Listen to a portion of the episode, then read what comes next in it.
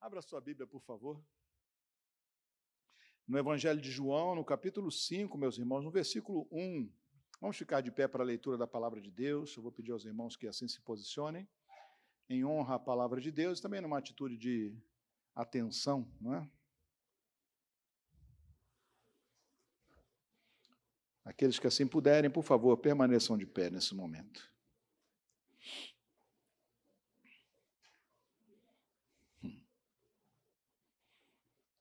Eu não sei quando você estudou, mas eu estudei num tempo que, pelo menos uma vez por mês, quando você chegava no colégio, você ia para o pátio do colégio, hasteava a bandeira, cantava o hino nacional, você cantava ele com a mão no peito, né?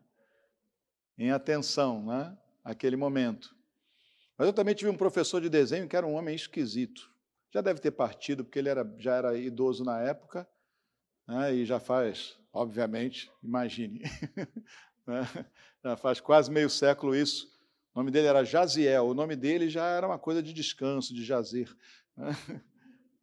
E ele entrava na sala e parava no canto da porta e ficava paradinho, quietinho. Assim. E aquela algazarra da garotada, a gente ia, alguém cutucava o outro, começava a cutucar e todo mundo levantava e ficava de pé. Aí ele olhava para a gente, obrigado. Entrava e sentava. Jaziel era carne de pescoço, mas sabia se fazer respeitar. Né? sabia se fazer respeitar. E, obviamente, né, quando nós ficamos de pé assim, nós estamos tendo uma atitude de honra. Honra com a palavra do Senhor. Amém? A palavra é que você não possa ler sentado ou deitado, mas nós estamos aqui para cultuar o Deus vivo. E para nós nos lembrarmos que essa não é a palavra de qualquer um. Não foi um qualquer que não é um qualquer que fala por meio dessa palavra, é o Senhor de todo o universo. Amém? Então fica de pé, presta atenção, porque o Senhor vai falar pela sua palavra. Amém? Capítulo 5 do Evangelho de João, versículo 1 em diante, diz assim: Passadas estas coisas, havia uma festa dos judeus e Jesus foi para Jerusalém. Existe ali, junto ao portão das ovelhas, um tanque chamado em hebraico Betesda, o qual tem cinco pórticos. Neste jazia uma multidão de enfermos, cegos, coxos, paralíticos. E aí o versículo 4 diz assim: esperando que a água se movesse, porque um anjo descia de tempos em tempos e agitando-a. E o primeiro a entrar no tanque, uma vez agitada a água, sarava de qualquer doença que tivesse. Estava ali um homem enfermo, havia 38 anos. Jesus, vendo-o deitado e sabendo que estava assim havia muito tempo, perguntou: Você quer ser curado? O enfermo respondeu: Senhor, não tenho ninguém que me ponha no tanque quando a água é agitada. Quando tento entrar, outro enfermo chega antes de mim. Então Jesus lhe disse: Levante-se, pegue o seu leito e ande. Imediatamente o homem se viu curado. E pegando o leito, começou a andar. E aquele dia era dia de sábado, por isso os judeus disseram ao que tinha sido curado: É sábado. Nesse dia você não tem permissão de carregar o seu leito. Ao que ele lhes respondeu: O mesmo que me curou me disse: Pegue o seu leito e ande. Perguntaram-lhe: Quem é o homem que disse a você: Pegue o seu leito e ande? Aquele que tinha sido curado não soube responder, porque Jesus tinha se retirado, por haver muita gente naquele lugar. Mais tarde, Jesus o encontrou no templo e lhe disse: Olhe, você foi curado. Não peque mais, para que não lhe aconteça coisa pior. O homem se retirou e disse aos judeus que tinha sido Jesus quem o havia curado. E por isso os judeus perseguiam Jesus, porque fazia essas coisas no sábado. Mas Jesus lhes disse: Meu pai trabalha até agora, e eu trabalho também. Por isso, os judeus cada vez mais queriam matá-lo, porque, além de desrespeitar o sábado, também dizia que Deus era seu próprio Pai, fazendo-se igual a Deus. Amém. Deus Santo, em nome de Jesus, obrigado, Pai amado, pela tua palavra, ó Pai, obrigado porque nela encontramos, ó Senhor, a tua voz. Tu falas por meio da tua palavra, ela é toda tua, ó Senhor amado, inspirada, ó Pai, e preservada ao longo de milênios, ó Senhor amado, para chegar até nós. Obrigado, Senhor, o teu poder sustentou a palavra para que nós não andássemos na escuridão, mas pudéssemos ser iluminados por Ti, ó Pai, pelo Teu Espírito. Então, Deus Santo, fala conosco nessa noite, ó Pai amado, nessa breve meditação, e fortalece-nos, ó Pai amado, e exalta-te em nossas vidas, em o nome de Jesus. Amém e glória a Deus. Podemos sentar, irmãos? Paz.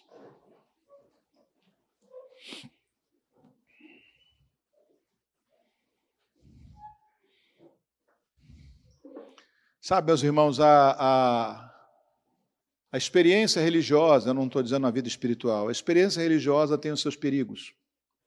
Há vários perigos escondidos nisso. Não se esqueça que nós estamos é, em guerra em guerra é, contra Satanás, contra o espírito desse mundo.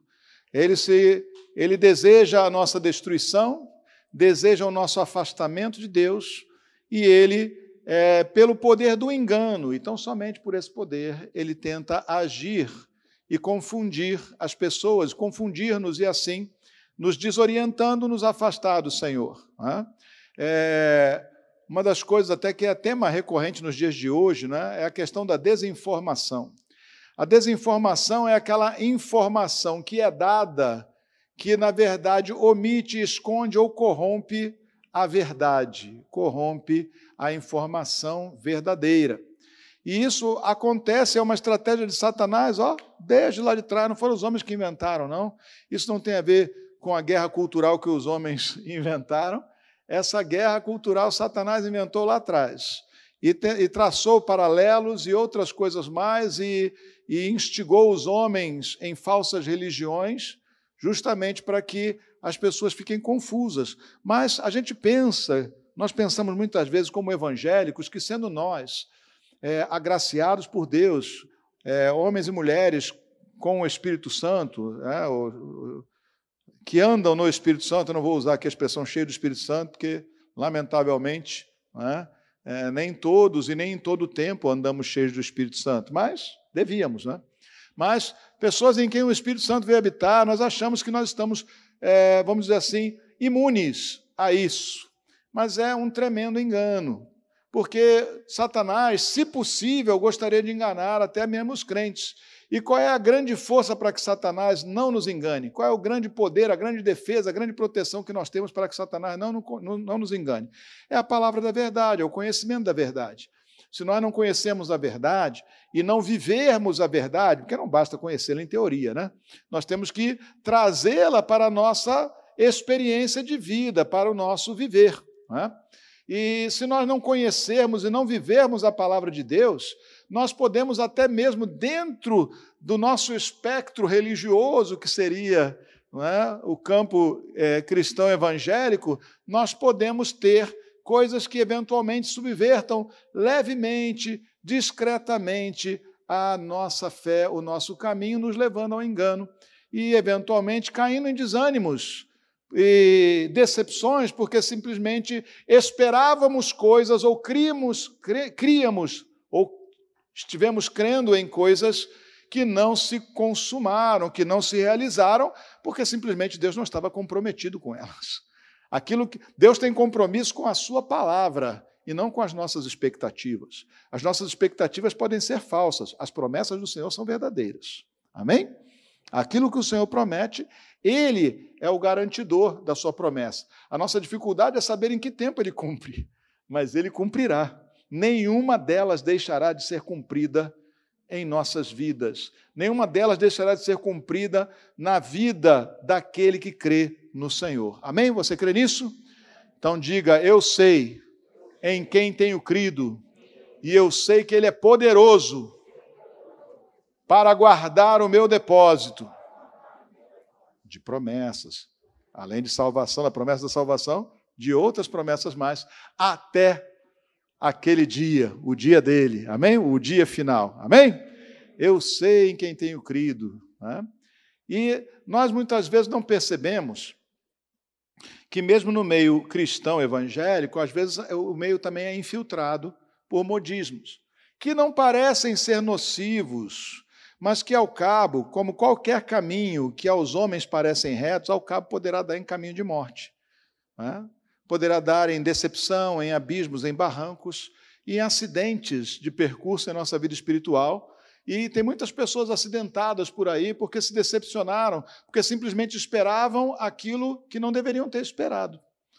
imaginaram coisas, idealizaram e sonharam com um reino de Deus que não é o reino que nos é apresentado. Porque se eu crer de acordo com a palavra de Deus, eu não serei enganado, eu não serei iludido, eu não ficarei frustrado. Amém? E aqui então nós temos um homem que, obviamente, de ascendência judaica, está ele em Jerusalém, numa festa em Jerusalém, deveria morar por ali, já que ele era uma pessoa que era paralítica, não podia andar, então certamente é, ele estava naquele lugar, ou talvez até tenha sido carregado de longe, pode ser que ele fosse um hóspede em Jerusalém, porque ele cria que se ele estivesse no tanque de Betesda, naquela, junto daquela água, quando a água se movimentasse, ele cria que isso era um ato angelical e, portanto, quem caísse primeiro era curado. Não tem um negócio estranho aqui? Tem um negócio muito estranho aqui. Você já ouviu falar de Deus fazer concurso de quem chega primeiro? Com Deus não é quem chega primeiro. Aliás, com Deus os últimos serão os primeiros. Né? Então, se fosse de Deus, era o último que caísse na água que era curado, e não o primeiro. Né? Porque Deus não faz esse tipo de concurso. Na verdade, o que importa para Deus é a fé, é crer não em qualquer coisa. Não é fé como se fosse qualquer fé, mas é fé naquilo que o Senhor declarou, é?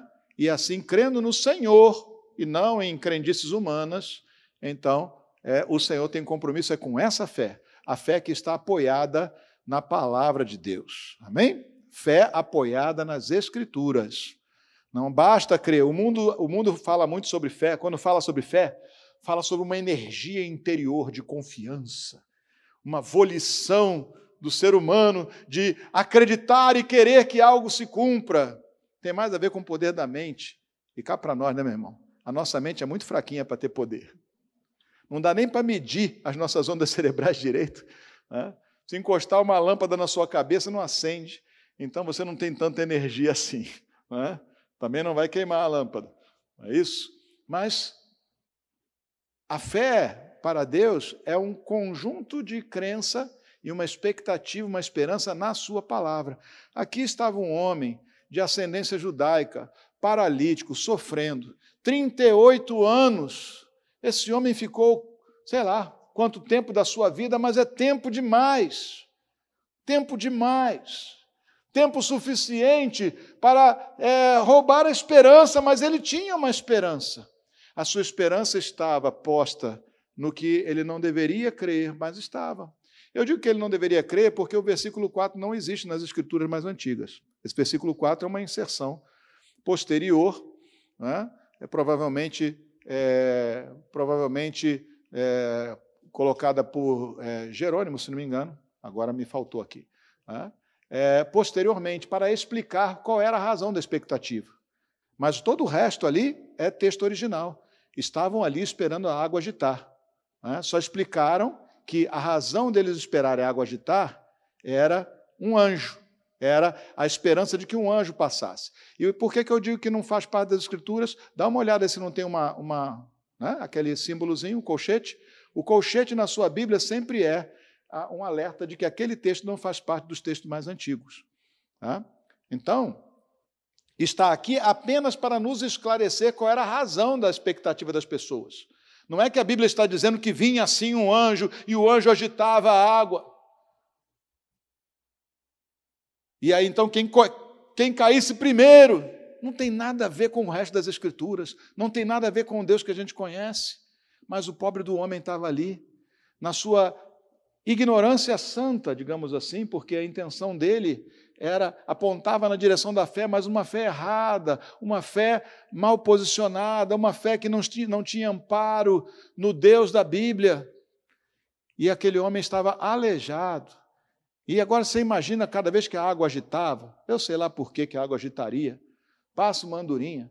Alguma criança, sabe que criança não é mole, não, né? Passar lá para jogar uma pedrinha para ver a água mexer só para os outros poderem. Né? É coisa bem de criança mesmo. Se crianças em Israel não fizessem, pode ter certeza que eu faria quando era criança. Porque, né? Eu gostava de uma arte, de uma peça. Né? E eu acho que muita gente aqui faria também, que criança não é fácil. Né? A gente tem que ter muita paciência com elas. Mas Imagine a situação.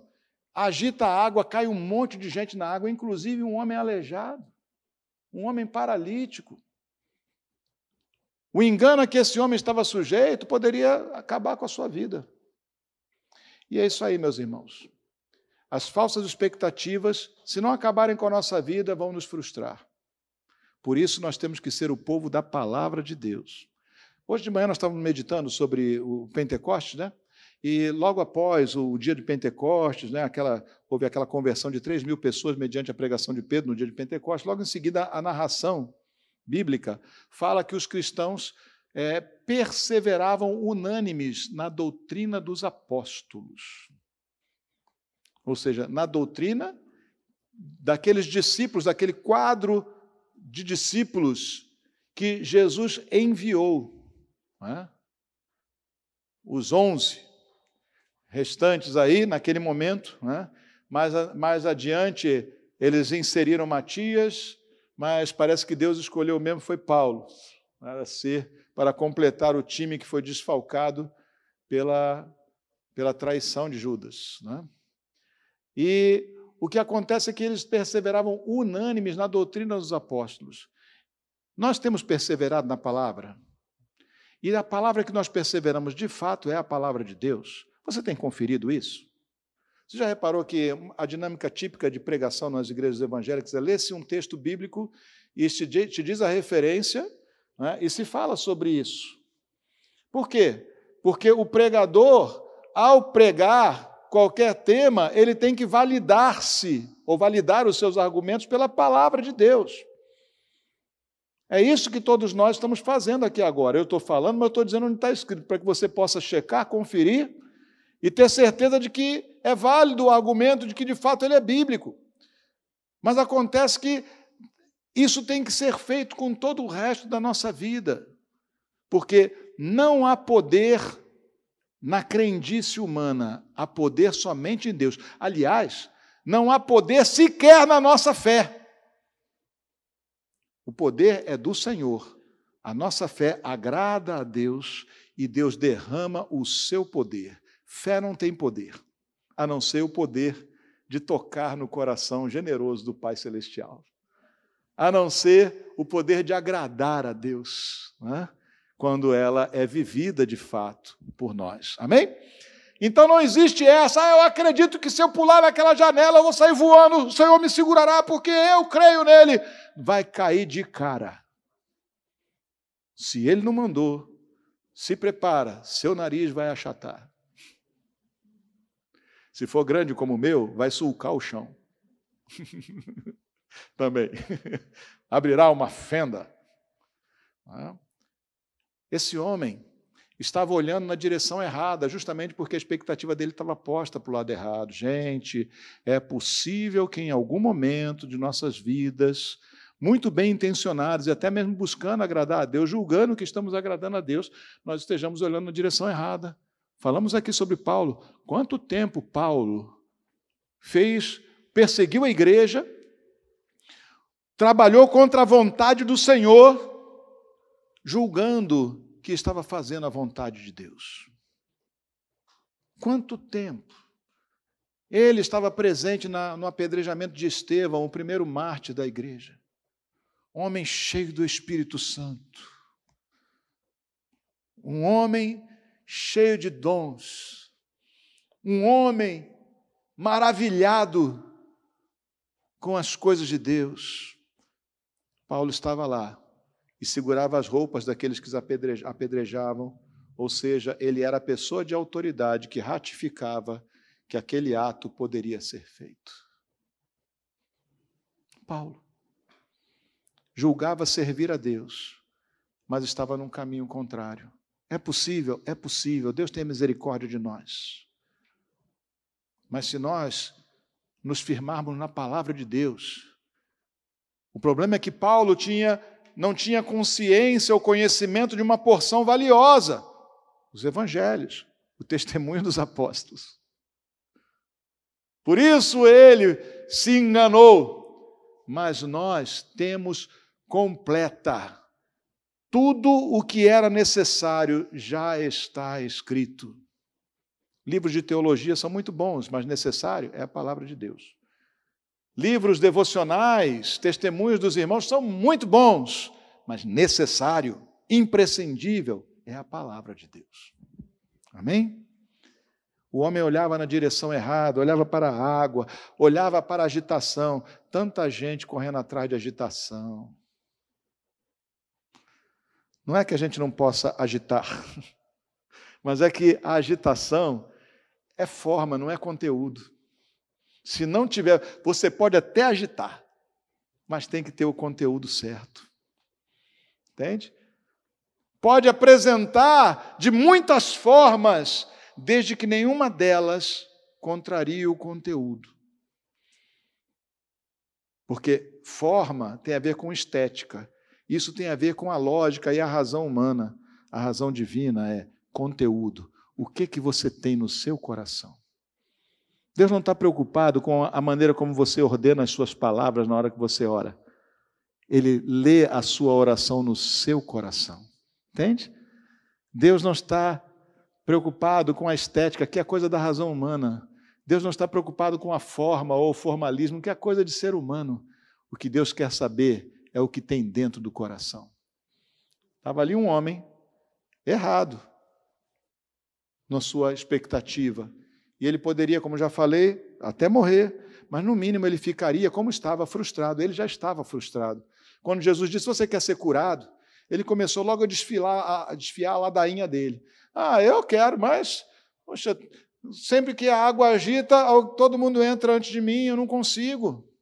Não tem ninguém que me ponha na água antes dos outros. Ele estava frustrado. E é isso que a fé sem base causa nas pessoas, no mínimo isso, frustração. Você está frustrado com alguma coisa na sua vida espiritual? Deus não quebra expectativas que ele criou. Agora, volto a dizer, ele não tem compromisso com as expectativas que nós criamos. Amém? Ele não tem compromisso com as expectativas que nós criamos. Eu já passei muito aperto com isso. Porque na nossa no, desejo de buscar a Deus e de ver o mover de Deus, eu como pastor sou atiçador de fogueira. Mas queimando o fogo é o Senhor. Eu creio na palavra, eu falo pela palavra, eu digo, o Senhor vai fazer, eu creio, está escrito, se a gente orar, se nós buscarmos, se nós nos dispusermos, eu creio em tudo isso. Mas queimando o fogo é o Senhor. Eu me lembro uns anos atrás, né, nós estávamos nessa expectativa. Meses e meses a fio, peguei alguns jovens da igreja, vamos orar, vamos jejuar, vamos estudar a palavra, vamos fazer, vamos buscar os dons do Espírito Santo. O Senhor vai derramar, o Senhor vai operar, vai fazer maravilhas em nome de Jesus. Eu estou falando sobre isso. E orando sobre isso, óbvio, não sou bobo. Porque se você não ora, filho, não acontece não. Se você não busca, se você não jejua, se você não investe na vida espiritual, se você não se consagra e não se joga de coração, Deus não vai agir. Para Deus é o conteúdo. Mas eu me lembro que é, era, o tema era sobre um retiro. Nesse retiro nós íamos buscar a plenitude do Espírito Santo. Né? Eu cheguei lá na sexta-feira, eu estava com né, meu jejum em andamento, estava com tudo que eu podia fazer. Quando chegou o ônibus, parecia que tinha aberto um, um, o rabecão e tinha descido um monte de defunto do necrotério. Misericórdia, era cada um mais desanimado do que o outro. Cada um. Só faltava ter algodão no nariz, porque o resto era sinal de morte. Eu fui para o meu quarto, aquela noite eu orei tanto, eu clamei, Senhor, que vergonha. Senhor, será que eu criei uma expectativa falsa? Será que não era isso? Porque na hora você começa, o ser humano começa a dizer, e agora? Ah. E Deus, naquele, naquela noite, ele respondeu a minha oração. E a resposta dele foi: uma visão que ele me deu quando estava orando com algumas irmãs. Me deu uma visão, aquela do texto de, de Josué, né? quando é, Josué está andando e aí então ele se depara com o príncipe dos exércitos do Senhor. Ele diz: Você é dos nossos, é dos outros. Já pegou na espada. Né? Ele disse: Eu sou o príncipe do Senhor dos exércitos, dos exércitos do Senhor, né? E eu acabo de chegar. Eu disse: Ah, ele chegou. E se ele chegou, vai ter. Ah, eu não vim sozinho, ele veio também. Ah, isso aqui agora é só o que eu estou vendo, é só para eu me assustar. Mas o Senhor vai fazer coisa diferente. Deus fez em nome de Jesus. Amém? Em nome de Jesus, meus meus irmãos, não se agrada a Deus sem correr riscos. Não se agrada a Deus sem se arriscar na fé sem deixar um pouco as estruturas humanas, sem deixar um pouco a segurança da sua humanidade e se e ousar se lançar no propósito de Deus, naquilo que a palavra de Deus tem falado, nas promessas de Deus. Essa frase não é bíblica não. Não se agrada a Deus sem correr risco. Mas eu herdei ela de um pastor esse pastor, ele foi transferido. Eu era pastor recém-ordenado e eu fui, me deram o gabinete dele. E lá no gabinete dele tinha um armáriozinho pequeno, sempre tinha, para a gente poder pendurar uma peça de roupa, um paletó, uma coisa assim. As vestes de Santa Sé que nós usávamos antes, túnicas brancas, é, com albas, albas, albas litúrgicas e. Como é que chama aquilo? Estola. Não é pistola, não, é estola. E quando eu abri a porta do armário, estava escrito por dentro, em caneta, estava escrito assim: não se agrada a Deus sem correr risco. Aquele pastor tinha sido ah, transferido, mas ele deixou um pensamento para mim. Quando eu abri aquela porta, eu olhei, não se agrada a Deus sem correr riscos. Ele não estava falando de um risco qualquer. Não se agrada a Deus se nós não tivermos fé. E a fé sempre põe as estruturas humanas em risco. Porque a fé não é baseada naquilo que eu provi para mim, não é baseada na minha capacidade ou sabedoria, não é baseada na minha força, na força do meu braço, é baseada na força de outro, do Deus vivo, que caminha conosco. Amém? Por isso que quando nós somos fracos, nós somos fortes porque é justamente quando eu dependo dele que ele mais manifesta o seu poder. E esse homem aqui, então, Jesus disse: E aí, você quer ser curado? Eu aí deixa por minha conta, tá? você quer ser curado? Ele disse: Ah, mas olha, não, ninguém me leva, todo mundo mergulha na frente, esse povo não tem educação. Deve ter falado essas coisas também. É. E Jesus olhou para ele e teve misericórdia daquele homem na sua dúvida e na sua frustração. Olhou para o coração daquele homem e, mesmo vendo todas as limitações que a frustração, que a doença da frustração havia imposto a ele, Jesus olhou para ele e ele disse: mesmo que o homem não tenha respondido, sim, Senhor, eu quero que tu me cures, ele nem sabia quem Jesus era, gente. Esse milagre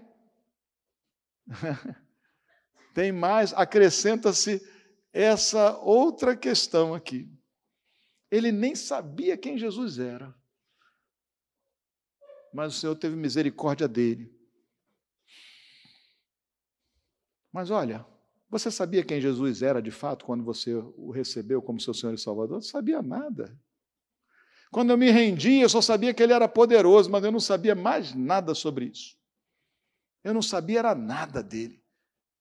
Eu era só e ainda era presunçoso, que eu me lembro que eu fiz uma, ao meu modo uma oração antes de entrar na igreja, naquele dia que o Senhor me converteu. Eu fiz uma oração e disse: Deus, se tu existes, essa é a tua chance. Não merece um inferno um cabra desse? Merece, né? Mas Deus. Mesmo desconhecendo com quem eu estava lidando, está maluco de falar assim? com o Deus de todo o universo, com aquele que decide a sua vida, a sua existência eterna. Mas ele, eu não sabia com quem eu estava lidando, mas mesmo assim ele não se aborreceu, não.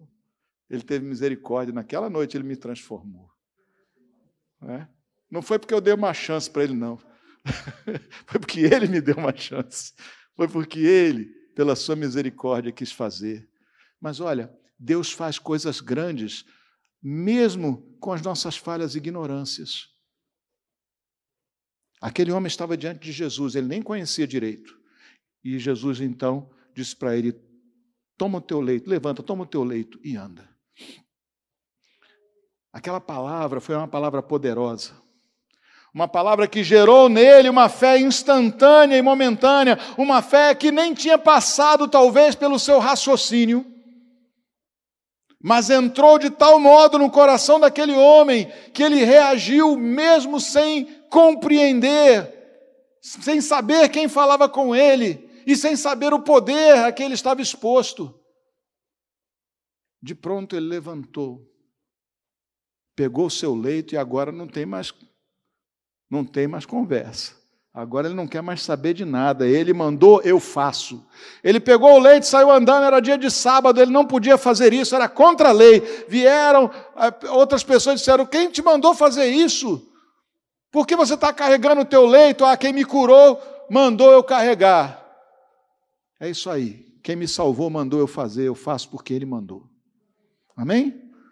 Porque quem salvou você, quem salvou a mim, quem nos curou da morte eterna, tem autoridade, tem poder e deve ser obedecido, porque ele falou, ele será obedecido. Num primeiro momento nós não entendíamos, mas, obviamente, pelas Escrituras, pelo Espírito Santo, né? uma caldeirada de, de, de, teologia, porque acaba fazendo, sem, trazendo sentido à, à lógica humana. Tudo isso se acrescenta depois, mas no primeiro momento, foi uma fé que te pegou por dentro, não na tua consciência, mas em alguma coisa que tem dentro de nós, virou uma chave. A chave virou para esse homem naquele dia. Amém? E ele levantou e ele foi curado. E agora ele queria obedecer Jesus, ele não queria mais saber de outra coisa. Quem mandou carregar, quem me curou, mandou carregar. Eu carrego e pronto. Depois é que ele foi conhecer Jesus. Olha que mistério da fé. Deus operou na sua vida, você não conhecer Jesus. Depois. E você ainda está conhecendo, eu ainda estou conhecendo. De vez em quando eu aprendo mais um pouco sobre Ele. Ele está se dando a conhecer aos pouquinhos, mas Ele já está operando poderosamente em nós, em mim, em você. Eu preciso, meu irmão, nós precisamos, meus irmãos, lançar mão do recurso que nós temos para que nós não sejamos enganados, para que a nossa, nós não fiquemos frustrados por acreditar em bobagem, para que a gente não fique. Não, é? não, não vire o crente do reteté que bate o pé, mas não sabe nem o que tá, no que está crendo. Eu tenho que crer segundo as Escrituras e viver segundo o mandado de Deus. Amém? Esse homem teve a sua vida transformada por causa disso. E aí depois, então, ele foi conhecer, pelo menos foi. Eh, Jesus veio falar com ele, então conheceu e soube quem era. E ele foi lá e falou. Isso trouxe problema para Jesus? Trouxe. Mas o testemunho dele né, traz um problema maior para aqueles que creem de um modo que não era adequado, que não estava em consonância com a vontade de Deus. É isso aí. Quando você fala de Jesus, às vezes causa problema. Mas acontece que esse problema é um problema que Deus é quem resolve, filho. A gente fala porque Ele mandou a gente falar. Amém? A gente fala quer seja conveniente, quer não seja conveniente. Fala temperado com sal, dá aquela caprichada, fala com amor, é? Fala até com uma certa graça, fala, use da estética humana, mas lembra, o poder é de Deus, mediante a pregação da palavra. Amém? Aquele homem foi lá e falou: Olha, o nome do homem que me curou é Jesus. É? Mas ele não retirou nada não retirou nada do que fez. O nome do homem é Jesus. Deu problema? Deu problema, mas Deus resolve. Nosso papel é falar daquilo que ele tem sido para nós, daquilo que ele tem feito em nós. daquilo que Ele é e o que Ele representa em nossas vidas. Amém? Vamos orar?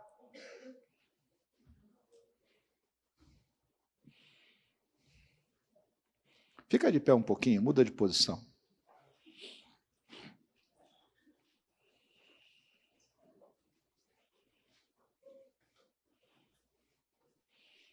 Você crê que a palavra do Senhor é verdadeira?